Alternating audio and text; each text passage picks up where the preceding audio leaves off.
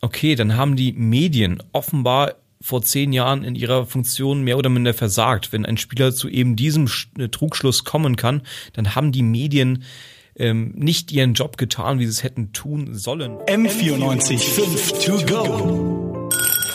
So ist der Eibacker. Na, zum Gleichern.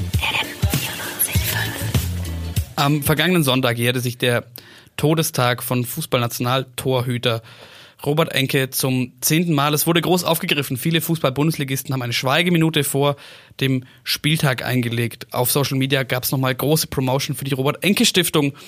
Depressionen im Profifußball. Das soll das Thema heute sein. Ich habe bei mir M405-Redakteur Andrzej Podacek und du hattest über die letzten Wochen einen ganz interessanten Ansatz dazu. Nicht nur generell, ähm, wie gehen wir mit Depressionen um, sondern wie gehen die Medien, und da sind ja auch wir Teil von, wie wir hier sitzen, wie gehen wir mit Depressionen um bei Leuten, die im Rampenlicht stehen, in dem Fall Sportlern? Genau, ähm, ich habe im Rahmen meiner Recherche, weil mich dieses Thema doch durchaus persönlich bewegt hat. Ich bin natürlich auf die Robert Enke Stiftung gekommen und da habe ich mit einem langjährigen Mitarbeiter gesprochen, mit Tilman Sichlinski. Und der hat mir natürlich auch ein bisschen Einblick nochmal in die Person Robert Enke gegeben und der hat gesagt, äh, Robert Enke ist zu einem Trugschluss gekommen, dass ein Suizid weniger mediale Aufmerksamkeit erregen würde, als dass es eine Öffentlichmachung ähm, der Krankheit wäre. Und das hat mich fasziniert. Das hat mich insofern fasziniert, als dass ich mir darauf gedacht habe, okay, dann haben die Medien offenbar vor zehn Jahren in ihrer Funktion mehr oder minder versagt. Wenn ein Spieler zu eben diesem äh, Trugschluss kommen kann, dann haben die Medien ähm, nicht ihren Job getan, wie sie es hätten tun sollen vielleicht. Äh, und nach dem Suizid von Robert Enke war ja auch der Aufschrei groß wir können eine solche Situation, eine solche Tragödie nicht mehr zulassen. Es muss sich was ändern. Und ich habe mir die Frage gestellt, was hat sich denn tatsächlich geändert im Umgang mit äh, psychischen Krankheiten in den Medien? Okay, dann muss ich noch mal kurz nachhaken. Ähm, also wo kommt denn, also bei ihm, da können wir jetzt nicht reingucken, was in seinem Kopf vorging, aber wo kommt denn generell diese Angst her, beziehungsweise was hat man denn falsch gemacht in der Vergangenheit? Ähm, es ist äh, insofern ähm, schwierig zu beantworten. Man kann einfach sagen, äh, Depression und äh, generell psychische Krankheiten, denn das muss man von vornherein klar sagen, Depression ist eine psychische Krankheit. Es war nicht durch Sport verursacht, es war nicht durch mediale Berichterstattung verursacht, es ist eine mentale Krankheit, die jeden treffen kann. Trotzdem war vor zehn Jahren diese mentale Krankheit Depression in den Medien nicht vorhanden ist. Sie war stigmatisiert, sie war tabuisiert und äh, wie gesagt, Robert Denke hatte den Gedanken, wenn ich damit an die Öffentlichkeit gehe, dann verliere ich meinen Platz in der Nationalmannschaft, verliere ich meinen Platz bei Hannover 96 und ist dann eben zu diesem Trugschluss gekommen.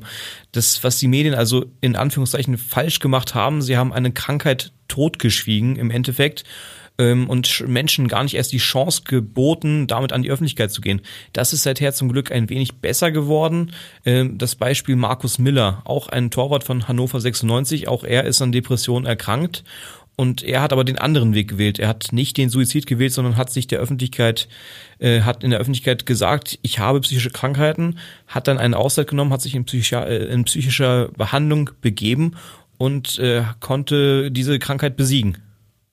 Das heißt, generell war der Tod, der Suizid von Robert Enke Anlass dafür, für die Medien auch nochmal nachzudenken.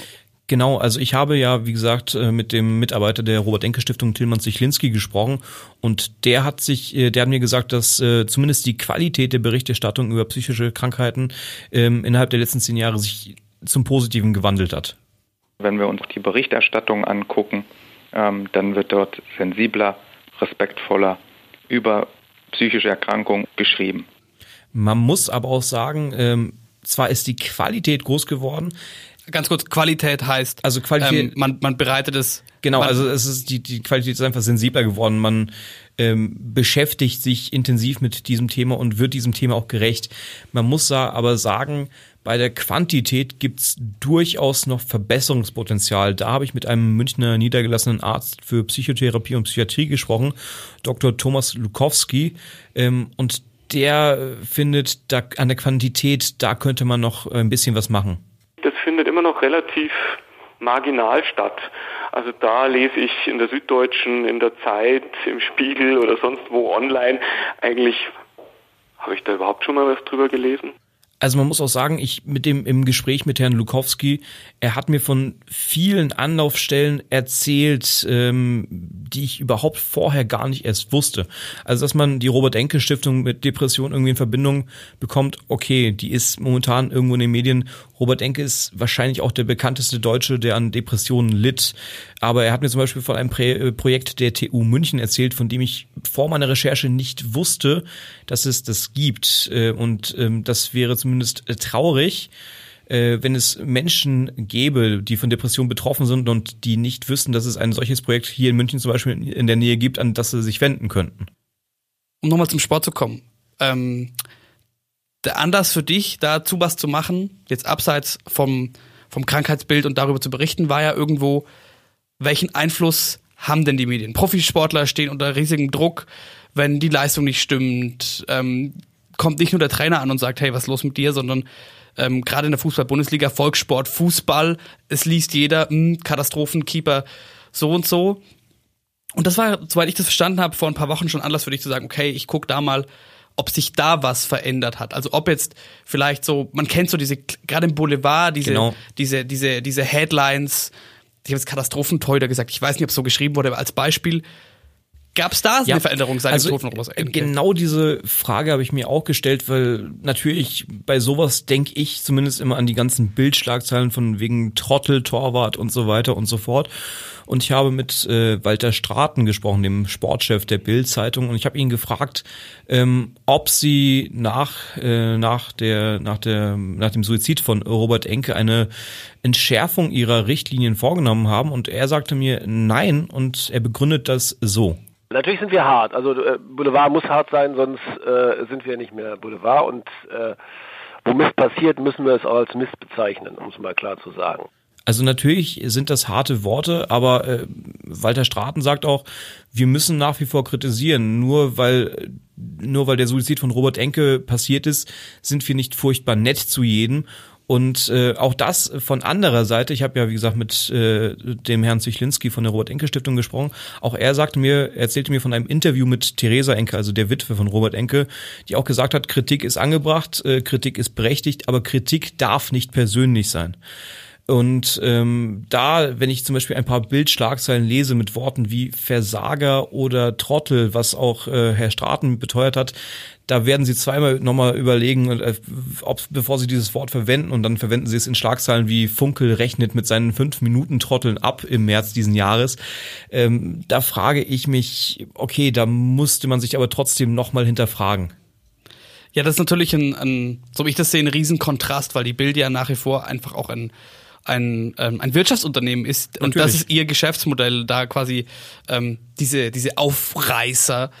Ähm, und natürlich muss man da schauen, dass man trotzdem irgendwo menschlich sich an gewisse, ah, ich will jetzt nicht zu tief greifen, aber Nein, aber ethische Verhaltensregeln unserer Gesellschaft hält. So. Ähm, wie gesagt, ich möchte der Bild ähm, nicht zu viel vorwerfen, aber als Medienschaffende äh, hat man eine gewisse Verantwortung, egal ob es jetzt die SZ ist, ob es der Kicker ist, ob es irgendeine Website ist oder ob es die Bild ist. Man hat als Medienschaffende eine Verantwortung, mit dem Sport da auch als Menschen umzugehen, weil ähm, das gerät und vor allem nicht nur bei den Medien, sondern auch vor allem bei Social Media ähm, gerät es zunehmend in Vergessenheit, dass Sportler auch nur Menschen sind. Wenn der Stürmer eine hundertprozentige vergibt, dann ist das nur ein Fehler und diesen Menschen sollte jetzt nicht Tod und Hass an den Kopf gehängt werden, nur weil er ein Tor nicht erzielt hat. Ich glaube, dass äh, vor allem wirklich auf Social Media sind sich dessen sehr viele nicht mehr bewusst.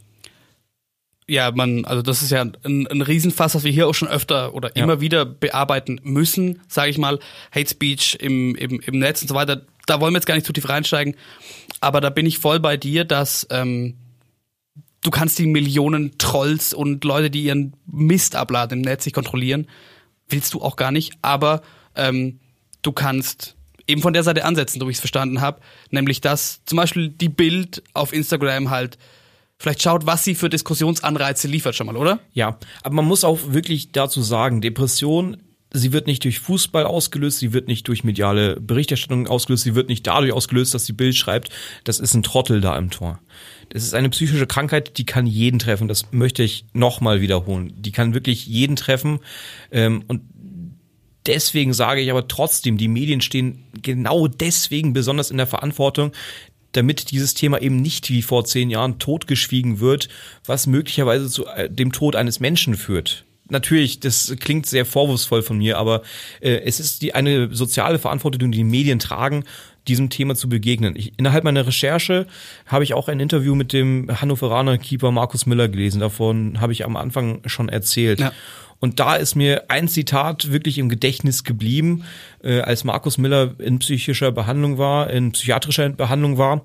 Und äh, ein weiterer Mensch, der da in Behandlung war, ist zu ihm gekommen und hat gesagt, dadurch, dass du mit deiner Krankheit an die Öffentlichkeit gegangen bist, äh, ohne das wäre ich vielleicht gar nicht hier. Und genau diese, ich nenne es mal vielleicht Bühne, äh, dass man im, im öffentlichen Diskurs mit diesem Thema offen umgeht und sagt, da ist kein Stigma mehr, da ist kein Tabu mehr. Psychische Krankheiten, Depression ist ein Thema, über das wir reden können, über das wir reden müssen in der Öffentlichkeit. Genau das ist die Verantwortung ähm, der Medien, die sie heutzutage trägt. Und ich glaube, das ist das Wichtigste, was in den letzten zehn Jahren sich tatsächlich verändert hat. Die Medien sind sich bewusst, okay, es gibt ein Krankheitsbild, das mittlerweile auch als Volkskrankheit genannt wird. Und wir sind uns bewusst, wir passen unsere Richtlinien an äh, und wir begegnen dem auf einer Augenhöhe, dass diesem Thema gerecht wird. Also wünschenswert wäre es doch, wenn ich es richtig verstanden habe, dass wir uns mit dem Thema Depressionen oder allgemein psychische Krankheiten befassen können wie mit physischen Krankheiten. Heißt, ich weiß, okay, da und da kann ich hin. Die und die Anlaufstellen gibt's, darüber wird auch gesprochen. Und da bestimmt nun mal, bestimmt nun mal Medien als vierte Gewalt im Staat irgendwo auch die öffentliche Diskussion. Und wir sind auch Teil der Medien, Angela, und darum würde ich sagen, machen wir doch mal einen Anfang. Du hast dich jetzt wochenlang damit befasst. Also wie gesagt, ich habe mit sehr vielen Anlaufpartnern gesprochen. Natürlich gibt es die Robert Enke Stiftung. Ähm, es gibt auch Projekte wie das Projekt der TU München. Es gibt Projekte wie Mental gestärkt. All diese Projekte, die packen wir euch in die Shownotes, äh, wenn ihr sagt, äh, mich beschäftigen tatsächlich negative Gedanken. Mir macht etwas, was mir richtig viel Spaß gemacht hat, jetzt keinen Spaß mehr. Oder auch einfach, wenn ihr euch um einen Mitmenschen sorgt, auch das ist wichtig. Ähm, die Informationen dafür packen wir euch in die Shownotes, denn es erfordert eine gewaltige Menge an Mut zu sagen, ich brauche Hilfe. Und ich glaube, das Mindeste, was man als Medienschaffender tun kann, ist es, diesen ersten Schritt zu vereinfachen. M94 5 to go.